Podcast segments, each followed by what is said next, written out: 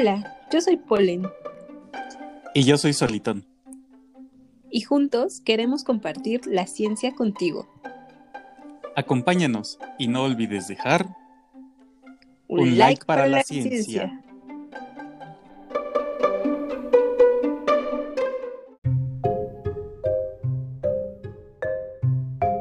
Hola, Polen. Hola, Solitón. ¿Cómo estás? Qué milagro. Bien, ¿y tú? Bien, también.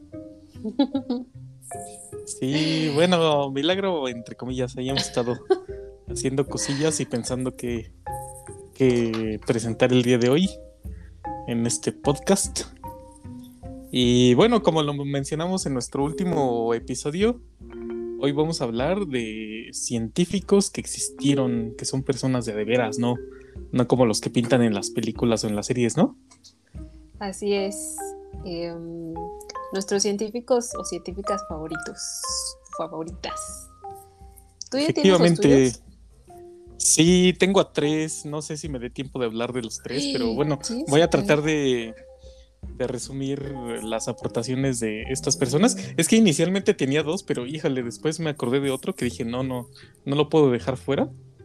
Porque pues son personas que, que han muchas cosas. Entonces, eh, también entre ellos hay, hay como algunas diferencias que son curiosas.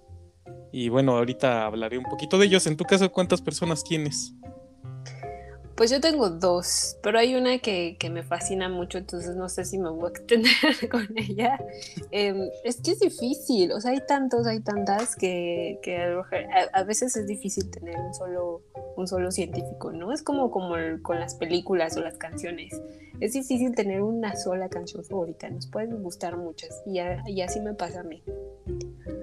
Sí, eh, creo, que, creo que pasa aunque a lo mejor mm, no sé si a la gente se le ocurre, ¿no? Decir mi científico favorito es. A, veces los elegimos porque son muy sonados. No sé, por ejemplo, en física Newton, Einstein. Pero los que yo te voy a presentar, algunos quizás son conocidos y otros a lo mejor no tanto. ¿En tu caso? Ok. En mi caso, no sé, no sé si. Una sí, una de ellas sí. Es, es muy, muy reconocida y la otra no lo sé. Puede ser que, que sí, pero no estoy tan segura. Hay incluso una pues, película ¿qué te parece si... puede ser que sí. Mm, ok. ¿Qué te parece si, si, empezamos entonces? ¿A quién nos quieres presentar tú primero? ¿Te, parece si vamos como diciendo algunas cosillas de una persona y, y después pasamos a hablar de los físicos? Porque tú nos vas a presentar algunas personas del área de biología, me imagino. Eh, sí. Okay, una y luego pues tú otra, ¿vale? Ok, me parece bien. Uno y uno. Em, bueno, como a mí me toca empezar, yo les quiero hablar de em, Mary Ennin. Mary Ennin fue em, una paleontóloga, de hecho fue la primera paleontóloga reconocida en el mundo, ¿no? Entonces, eh, pues ella nació en 1979, ya por la época victoriana, y nació en una familia muy pobre. Eran además disidentes religiosos y eran muy pobres, entonces, em, pues recibían mucha discriminación. Su papá era ebanista y, mm, es decir, hacía muebles de madera y pues se ayudaba un poquito también vendiendo fósiles que él mismo encontraba en, la costa de Inglaterra, eh, que se, justo se conoce como costa jurásica, eh, porque pues encontraban fósiles del periodo y pues Mary siempre, siempre acompañaba a su papá, entonces su papá le enseñó a encontrar los fósiles y mm, y murió cuando, cuando Mary tenía 11 años. Entonces, este, perdió a su papá muy, pues, muy, chica. Y ella continuó buscando fósiles y a los 12 años encontró un fósil completito de un ictiosaurio. Los ictiosaurios son reptiles marinos. Y em, pues fue así todo un, descubrimiento. Em, pero imagínate, a los 12 años eh, descubrir ya un, un, fósil completo de ictiosaurio, ¿no? Entonces era em, pues muy sorprendente. ella eh, después pues continuó con, puso una tiendita donde vendía los fósiles que, pues ella encontraba en, esta costa en, Inglaterra. Y eh, iban muchos eh, geólogos y muchos científicos reconocidos a comprarle fósiles. Incluso em, iba un naturalista francés muy famoso em, que se llamaba Georges Cuvier, eh, incluso él iba a comprarle fósiles a ella. Y mm, muchos de sus fósiles están en el Museo de Historia Nacional, en el Museo de Historia eh, Natural en Londres. Y, mm, y, pues se volvió muy famosa, de pronto se volvió muy famosa en toda Europa por, por sus grandes hallazgos. En 1828 eh, encontró un esqueleto completo de un plesiosaurio, que también era otro fósil eh, marino, digo otro reptil marino, y, y, pues causó ahí todo, todo un, revuelo.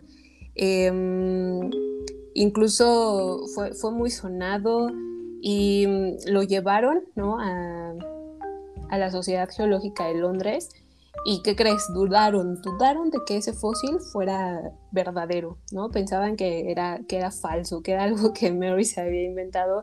El mismo George Cuvier este, mm, lo, eh, lo dudó, ya después reconoció que, estaba equivocado y que el fósil sí era, era auténtico. Y eh, otro de sus grandes, grandes descubrimientos eh, fue cuando encontró el fósil de un pterosaurio, ¿no? También causó mucho revuelo porque era la primera vez que encontraban el fósil de un reptil volador fuera de Alemania, ¿no? Que son los, los, los pterosaurios.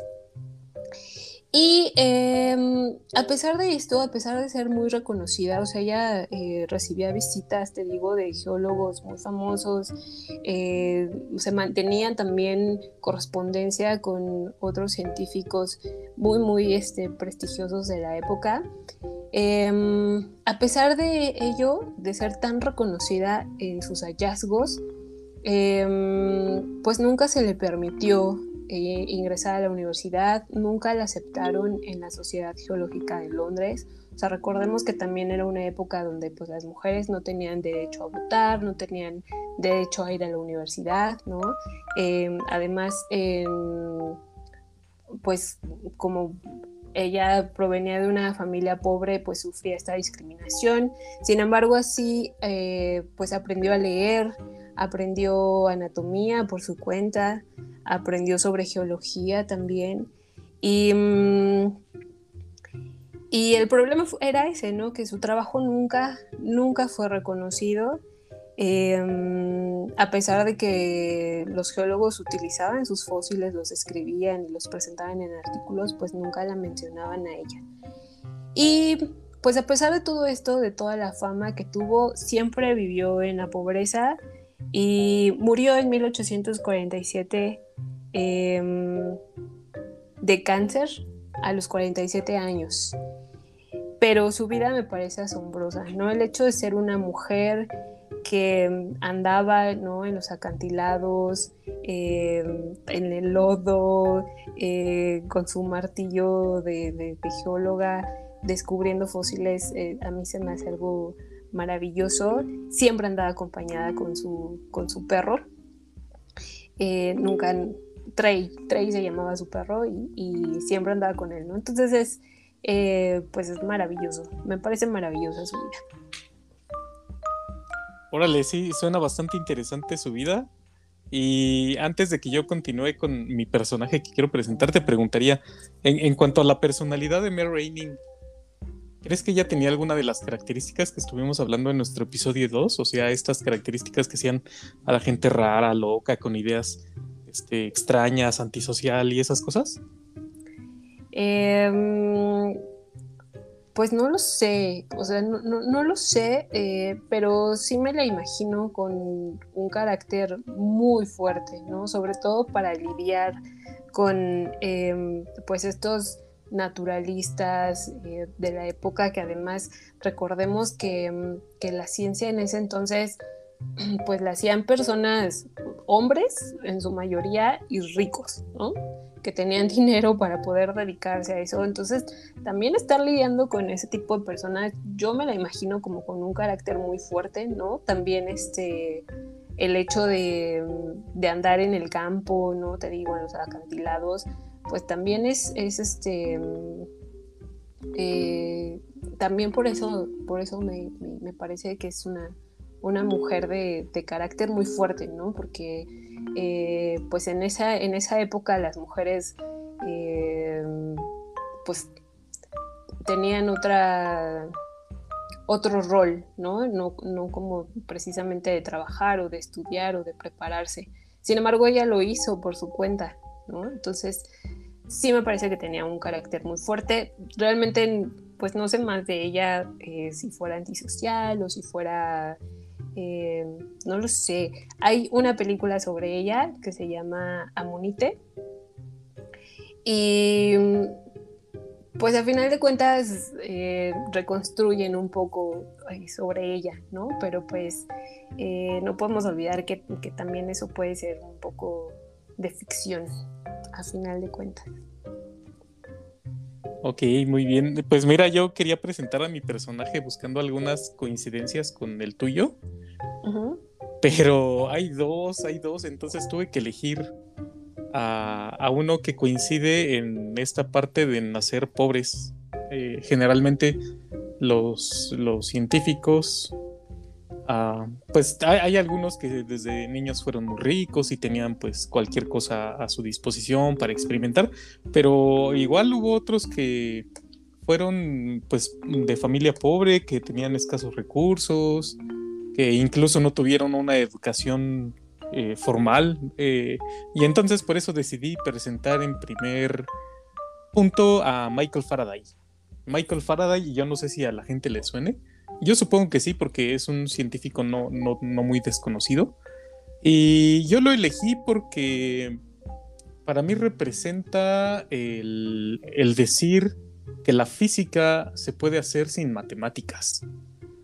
Eh, quizás si la comunidad científica escucha esto que acabo de decir, se me va a ir encima, porque hay muchos físicos que, defienden la idea de que únicamente podemos explicar a través de las matemáticas o que son indispensables, pero Michael Faraday es el ejemplo claro de que se puede hacer mucha ciencia sin necesidad de tener un sustento matemático eh, riguroso. en realidad él nace en una familia pobre, eh, no tiene acceso a, la educación formal y de hecho desde niño empieza a trabajar y, yo creo que te vas a sentir un poco identificado porque él era, encuadernador. Entonces eh, se ponía a leer trabajos que él encuadernaba y fue así como tuvo su primer acercamiento a, algunos de sus experimentos. Eh, ya, ya posteriormente parece que tuvo la oportunidad de estudiar y y se fue integrando poco a poco al ámbito académico, pero lo que lo caracteriza a él es que hizo mucha experimentación, pero pues como no, tenía una habilidad tan desarrollada en las matemáticas, pues él no podía formular las cosas que observaba con sus experimentos. Entonces, eh, pues esta es la razón por la que yo digo, pues podemos hacer física porque él hizo física, hizo física que no existía. Él fue de las primeras personas que observó muchos efectos del electromagnetismo, pero nunca las pudo explicar de manera matemática, sino que fue eh, otra persona que retomó sus ideas y a partir de un análisis matemático pues logró explicar los fenómenos que Michael Faraday observaba.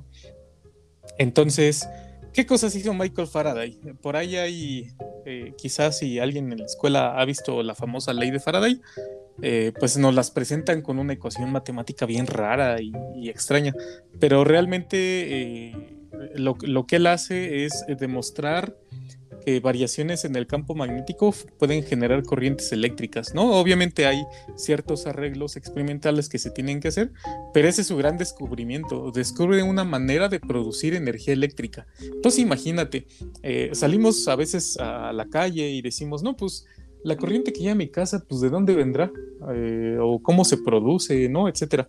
Entonces, detrás de esa pregunta hay, hay varias personas y una de ellas, para mí la de las más importantes, está Michael Faraday, porque sin su descubrimiento actualmente la ciudad no, bueno, a lo mejor habría llegado después otra persona, pero gracias a, su idea, a su descubrimiento, eh, pues hoy tenemos electricidad en nuestras casas.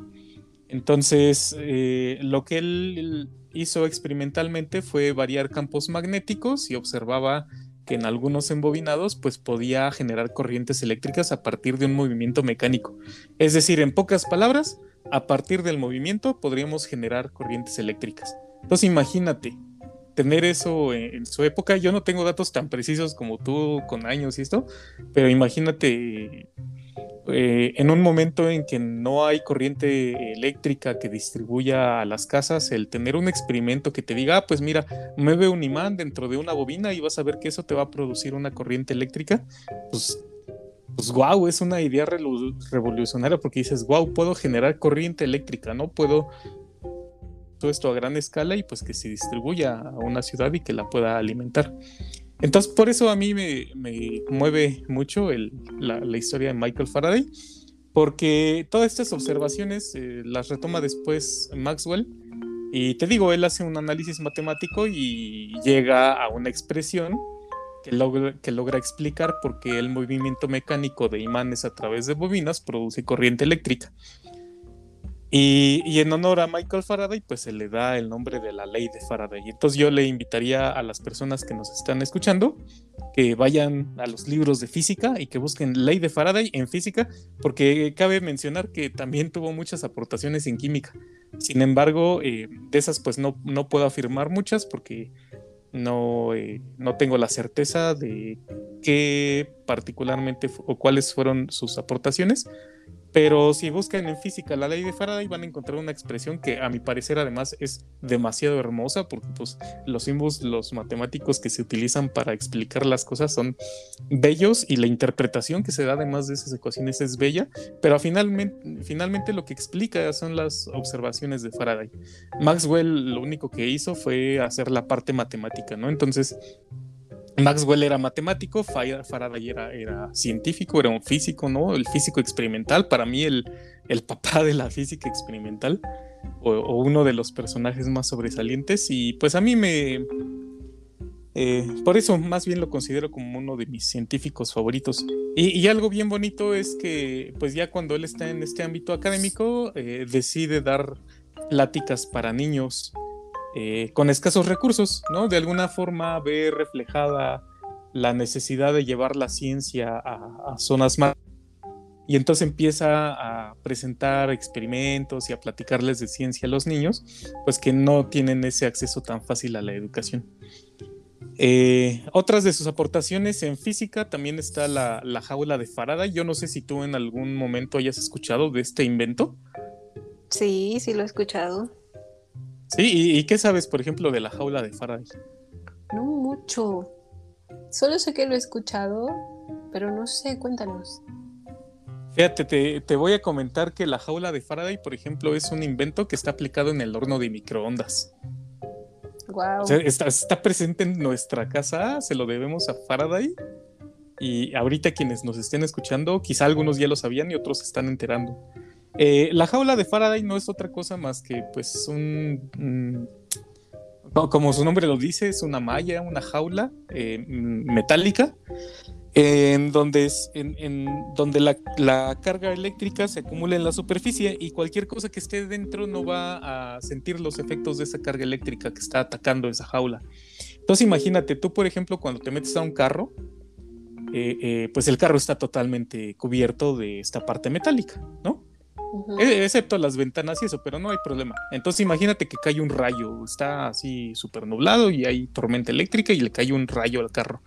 Entonces el carro se comporta como una jaula de Faraday. y lo que hace es que toda esa corriente que proviene del rayo se distribuye en el exterior, pero si tú estás adentro del carro no te va a pasar absolutamente nada. La corriente no, no, no entra exactamente de alguna forma se, te aísla, te mantiene seguro. Y, el auto no, no fue diseñado pensando en jaula de Faraday. Digamos que casualmente funcionó así. Lo mismo pasa con los aviones, pero donde sí está pensado para que tenga sus funciones en el microondas. No sé si ahorita con esto que te conté ya tengas idea de dónde está la jaula de Faraday en el microondas. Es decir, hay radiación dentro del microondas que no puede salir a través de la ventanita que, donde nos asomamos porque hay una jaula de Faraday ahí. No sé si tú la has visto particularmente en tu microondas. Sí, como una mallita. Exactamente, es una mallita con hoyitos pequeñitos para que justamente la radiación electromagnética, en este caso las microondas, no salgan y no nos lastimen, porque nosotros sabemos que somos 70% agua y las microondas se absorben con facilidad en el agua. Pues fíjate las, las aplicaciones tan interesantes que tiene eh, la jaula de Faraday y, por eso es una persona que a mí en lo particular digo, wow, yo no sé cómo sería la ciudad hoy si él nunca hubiera descubierto el que se puede generar corriente eléctrica a partir del movimiento de imanes en bobinas y tampoco sé qué pasaría este, con los autos o aviones o los microondas si él no hubiera inventado la, la jaula de Faraday quizá no estaremos viviendo como, como vivimos hoy en día, o, quizás sí, ¿no? ¿Quién sabe?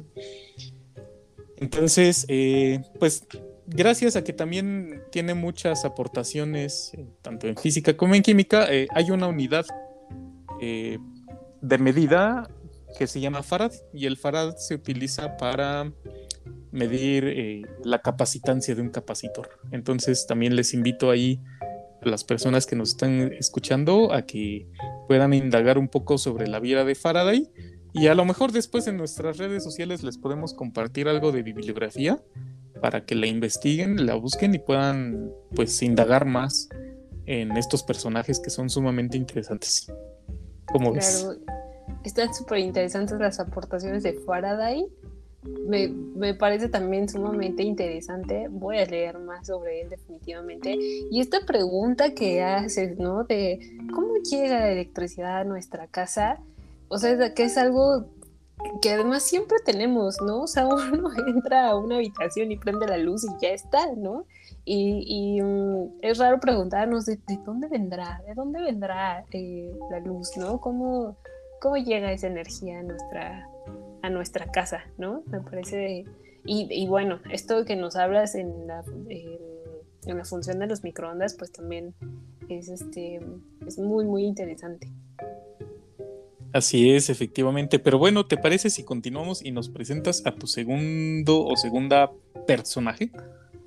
Mi segunda científica eh, favorita, bueno, no sé si sea la segunda, pero bueno, es Lynn Margulis.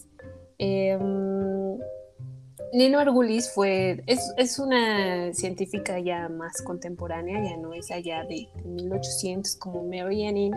Este, Lynn nació en 1938 en Chicago. Y mm, pues eh, también vino a revolucionar la, biología eh, con su teoría de la endosimbiosis.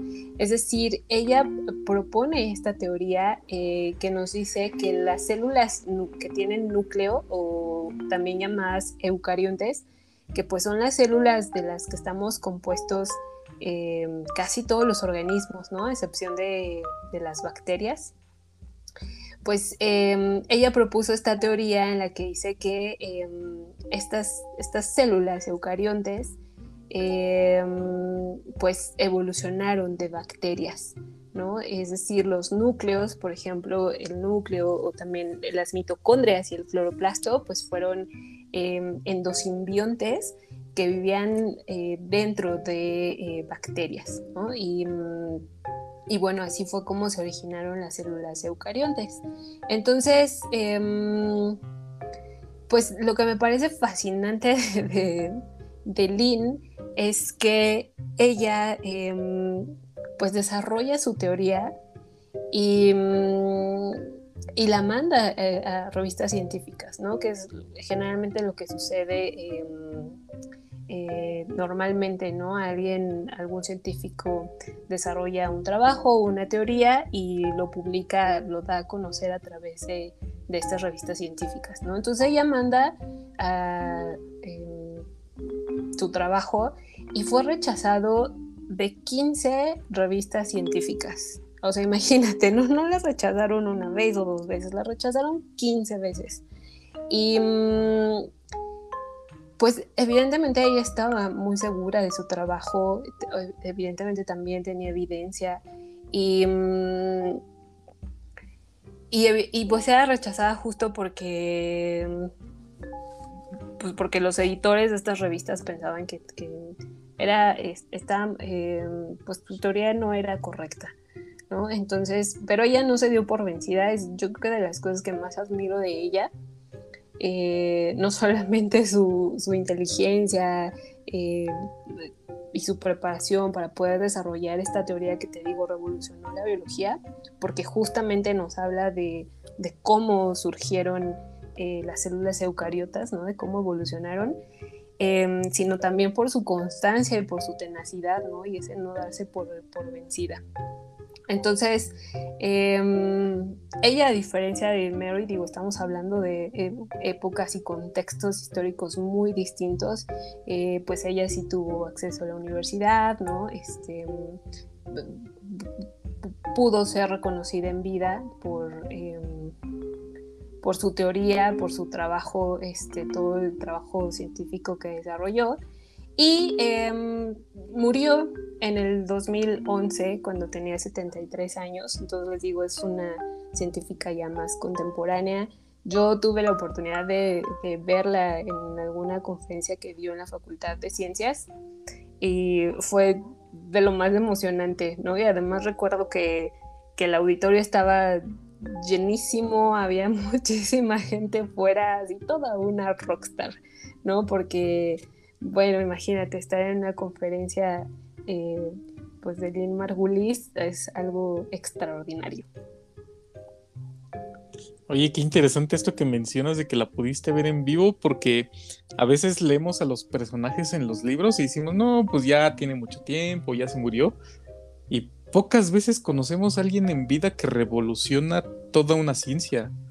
Entonces, qué, qué, bonito que tuviste la oportunidad de conocerle, ¿no? Al menos de vista, de, ver que era una humana, como platicábamos en el episodio anterior, era una persona pues, como cualquier otra, seguramente. O, ¿cómo, ¿Cómo podrías describirnos a, a Exactamente. Era, una mujer extraordinaria, pero, pero al final de cuentas mujer, ¿no? Este eh, y, justo, y justo eso que eh, quería mencionar, a lo mejor ahorita lo retomo un poquito en, la, cuando vayamos a concluir, pero eh, pues los científicos son personas normales, ¿no? Así como tú, como yo, como quienes nos están escuchando, que pues sí desarrollan em, a lo mejor investigaciones o descubrimientos extraordinarios y que todo el tiempo están, ¿no? O sea, hay una serie o sea, yo sí pienso que todo el tiempo hay mujeres y hombres allá afuera haciendo ciencia y descubriendo cosas maravillosas. Me parece muy interesante esto que mencionas. Y bueno, hablando de que, las, de los científicos y científicas son personas normales, pues la siguiente persona que te voy a presentar eh, quizá no sea tan normal o, o bueno, quizá para algunos lo sea. Pero eh, bueno, les quiero hablar ahora de Nikola Tesla. Nikola Tesla sí es una persona así bastante conocida porque al igual que, que Mia Reining, pues hay una, una o dos películas por ahí que hablan sobre su vida. Yo particularmente no las he visto, pero me muero de ganas de verlas. Y, Nikola Tesla, fíjate qué curioso, es ingeniero. A, veces dentro de la comunidad rechazamos mucho a los ingenieros. Eh, pues eh, porque tienen ciertas eh, comportamientos a veces que a lo mejor no nos parecen a los demás. Pero en este caso sí, sí quiero hacer mención de que Nikola Tesla es ingeniero, no es físico, pero es un ingeniero sumamente, pues no sé si suena redundante, ingenioso, ¿no? Un ingeniero ingenioso, porque tuvo un montón de patentes, o sea, hizo un montón de cosas que patentó, Pero otra vez viene algo bien triste en la ciencia, que es que muchos de sus inventos pues no fueron reconocidos bajo su nombre, sino bajo el nombre de otras personas. Em, y, fíjate que, él tiene relación con, con, Michael Faraday.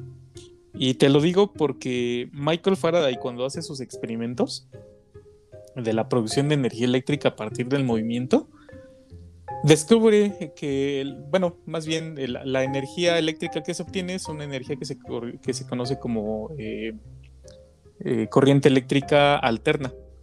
¿Qué es esto de la corriente eléctrica alterna? Pues es una oscilación de electrones dentro de un material que se repite cierto número de veces. Entonces, eh, pues llega un momento en que la electricidad se ve como algo que se puede distribuir a gran escala para iluminar ciudades, para que las puedas utilizar eh, para que funcionen tus aparatos. Y hay un personaje que seguramente es conocido, pero la verdad es que yo no le admiro tanto, que es Tomás Alva Edison, que seguramente también lo, lo habrán escuchado. Y resulta que Alba Edison y Tesla pues coinciden espacialmente y temporalmente, pero eh, con ideas distintas. Eh, Tomás Alba Edison era como de una visión bien empresarial era como que si un invento no me va a producir nada, pues entonces lo abandono. En cambio, Tesla tenía esta idea de que no importa, o sea, si, si mi experimento puede revolucionar el mundo, pero no hay gente que, que quiere invertirle, no importa, o sea, yo voy a seguir trabajando en él y, no me importa que nadie me pague, yo voy a estar ahí muy insistente, ¿no? Entonces, Nikola Tesla es ese tipo de científico que, que no le importa el dinero, que prefiere hacer cosas en beneficio de, la sociedad, de, la comunidad. Pero pues eso a final de cuentas se convierte como en su propio enemigo. O sea, el, el centrarte tanto en el amor a la ciencia le hacía olvidarse de que en este mundo lo que manda es el dinero y entonces de ahí saca un poco de ventaja Tomás Alba Edison. Alba Edison seguramente tú se lo mencionas a la gente y te dice, ay, pues fue un gran inventor, hizo un montón de cosas, hizo la bombilla eléctrica y bla, bla. Pero realmente de Nikola Tesla, eh, pues también es una persona súper ingeniosa, bueno, fue una persona muy ingeniosa que a lo mejor muy pocas personas conocen de su trabajo. A lo mejor lo más reconocido es la famosa bobina Tesla, que, que quizá y tampoco conozcan muy bien su funcionamiento. Pero a Nikola Tesla le debemos el, que el día de hoy la electricidad se pueda distribuir a nivel nacional. O sea, fíjate de lo que te estoy hablando. No es Alba Edison quien nos ayuda a distribuir la, electricidad en los países, sino es Nikola Tesla. Eh, ¿qué, diferencia había entre las ideas de estos dos personajes? Ah, ah, hay otra corriente que se llama corriente directa, pero esa corriente pues es costosa, es costosa porque eh, pues hay que hacer ciertos mm, truquillos ahí experimentales para poder transformar una corriente que se obtiene muy fácil a una corriente directa. Entonces, Alba Edison pues defendía mucho el que un país mm, tenía que funcionar mediante corriente directa, a pesar de que era costosa, y llega Tesla y dice, no, la corriente alterna es mucho más barata. No, así, pero no te hablo de uno, dos, tres pesos, o sea, es, es mucho más barata y justamente es la corriente eléctrica que llega a nuestras casas. Entonces, eh, por ahí hay, varios videos, ahí en, estas plataformas de videos eh, pueden buscar y, consultar ahí la famosa guerra de las corrientes. Y les van a hablar de, de la pelea eh, de Nikola Tesla con Alba Edison y van a ver cómo es que empresarios llegan y empiezan a patrocinar a uno y otro. Y bueno en esta en este afán de convencer a la gente Nikola Tesla cede cede los derechos a un empresario y, eso hace que muera pobre a final de cuentas. Nikola Tesla pudo haber mundo, pero este amor por compartir sus inventos, pues lo llevaron a vivir de una pensión ahí que le daban, ¿no? Por, por lo que había descubierto y pues todo el dinero se lo llevaban otras personas. Entonces, eh, hay algo muy particular en él y es que parece que tenía problemas mentales, entonces se fue deteriorando ya en, sus últimos años de vida Y hay una fuente que dice así específicamente que se terminó convirtiendo en una caricatura o en el típico científico loco, ¿no? Incluso en los videos así lo pintan como, como el científico loco que está ahí, este, pues no sé, preguntándose y haciendo un montón de cosas.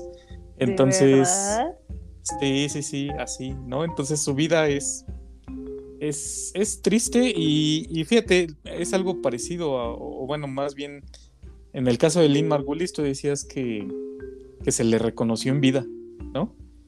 Eh, pues a Nikola Tesla, ¿no? Él murió pobre, o sea, sí se le reconoció, pero fue así, ah, muchas gracias por, por tus aportaciones, pero todo el dinero me lo llevo yo, ¿no? Entonces, pues qué triste, hay, hay gente que dice que, es preferible que te reconozcan, hay gente que defiende que pues es preferible que te reconozcan económicamente, ahí yo lo dejaría a, criterio del público, que, que piensen que, que les sería más grato a ellos si hicieran un descubrimiento muy importante en vida, ¿no? Eh, porque hay gente que tiene la fortuna de que se le reconoce mientras está vivo, pero hay otras personas que no, como es el caso de, de Mary Anning, ¿no? Que, siento que sí tiene mucho reconocimiento, es muy famosa, muy popular, pero en su momento, pues como tú dices, no la aceptaban en muchos lados. Así es. Em, no sé, creo que yo pienso un poquito como, como Nikola Tesla, en que yo sí pienso que no es el dinero lo que mueve todo, ¿no? Hay algo más. creo que me identifico con Nikola Tesla en este, en este querer beneficiar, ¿no? Este, o sea, que, que sus estudios beneficiaran de cierta forma, aunque hubo otras personas que se aprovecharon de eso, ¿no? Efectivamente. Entonces, ¿qué te parece si para el cierre mencionamos a una persona más, pero lo dejamos en suspenso para que la gente vaya e investigue sobre ellos? Mm, bueno, me parece bien. Mira, si quieres, mientras tú piensas en, la persona, porque yo sé que eh, a lo mejor te agarré de sorpresa, yo les invito a que investiguen sobre una persona más en el ámbito de la física, que es Max Planck. Y yo lo único que les voy a decir es que Max Planck hizo una aportación hace más o menos 120 y tantos años, o sea, recientemente. Él sí tuvo estudios, pero le tocó vivir las guerras mundiales. Entonces les invito a que lean sobre él, a que vean su propuesta. Es realmente la propuesta que él hace revoluciona. Hace que muchos de los dispositivos que tengamos ahorita los podemos cargar en el, pantalón, ¿no? en la bolsa de la chamarra. Entonces a él le debemos un montón de avances tecnológicos y pues sí les, les invitaría a que no solo se entren en la parte de sus aportaciones a la ciencia, sino que investiguen un poco sobre su vida, porque realmente su vida es así como bien trágica. Es muy fea porque pues le toca vivir eh, las guerras mundiales, porque además es alemán, entonces imagínense. Imagínense nada más. Yo no quiero decir más, lo quiero dejar ahí como de misterio, de suspenso, para que también eh, pues vayan o, nos pregunten en bibliografía dónde pueden leer, eh, dónde pueden buscar información y adelante nosotros con gusto en nuestras redes sociales les podemos eh, dar recomendaciones. Ok, pues yo les quiero recomendar evidentemente a otra mujer. Em, es que, bueno, es que hay muchas, ¿no? Pero eh, Margaret Hamilton, eh, no sé si te suena. No, ella sí no me suena. Em, pues ella fue una de las mujeres que em, que hizo posible que el hombre llegara a la luna. Em, ella era científica, era matemática, ingeniera, científica computacional y em, ella diseñó todo el programa informático que controló el funcionamiento de, eh, pues de todos los sistemas durante la misión espacial. Entonces, em, de, ¿quién te suena, no? Cuando llegan a a la luna, pues, este, pues los que fueron y los que la pisaron, ¿no? Pero pues, detrás de ellos hay eh, mucha gente que trabajó en, eso también. Y bueno, ella fue una eh, de estas personas. Y mm, pues sí, que investigué un poquito, igual este, su trabajo pues tardó, eh, o se, reconoció ya de forma tardía, como suele suceder, ¿no? Ahora que estamos hablando de esto, es como común, ¿no? Em, pero bueno, pues ahí se las dejo para que quieran. ¿Nos puedes repetir el nombre? Sí, Margaret Hamilton. Margaret Hamilton, ok, sí, sí voy a investigarla porque, pues, además también es contemporánea, es del siglo pasado. Entonces, este, está, está bien que la, la puedan investigar y que nos platiquen cómo les fue, que nos compartan también que si es que tienen alguna científica o algún científico favorito y el por qué les inspira o por qué decidieron elegirlo como favorito favorito. Y igual si nos quieren hacer propuestas de que platiquemos sobre alguien en particular más adelante, pues bienvenidos. Claro, este, este episodio me pareció muy interesante, entonces ojalá en algún momento hagamos algún otro de otros científicos o científica. Sí, a mí también no me alcanzó el tiempo. Yo sentía que llevaba cinco minutos y ya llevamos. Pero bueno, yo, yo espero que, que sí tengamos más adelante un episodio 2 o una continuación de este capítulo y podamos hablar de más personas, ¿no? Así es. Muchas gracias. Pues muchas gracias, Pauline. Por acompañarnos. Gracias a ti, Solitón. Gracias a ti también. Nos vemos en un próximo episodio. Sí, que por cierto, en el siguiente episodio, ¿qué crees que vamos a hablar? ¿Qué? Yo aún no lo sé. Vamos a hablar del infinito. Del infinito. Entonces, a todos, sí, al infinito y más allá. Entonces, si hay, si, hay personas interesadas en, conocer al infinito, les invitamos a que se a que estén al pendiente. Y ya iba a decir a que se conecten, pero no son en vivo estas grabaciones. Que estén al pendiente de nuestro siguiente episodio porque vamos a conocer al infinito. Entonces ahí vamos a tener un, par de actividades eh, que pueden hacer en su casa sin problema. Porque son, pues, de alguna forma experimentos pensados, ¿no? Vamos a imaginarnos cosas con el infinito y vamos a ver que es bien interesante. Entonces, les invitamos, estén al pendiente y Polen, pues ahí, ahí nos vemos. Sí, ya quiero saber. Nos vemos el próximo episodio. Cuídate mucho. Gracias. Bye. Bye.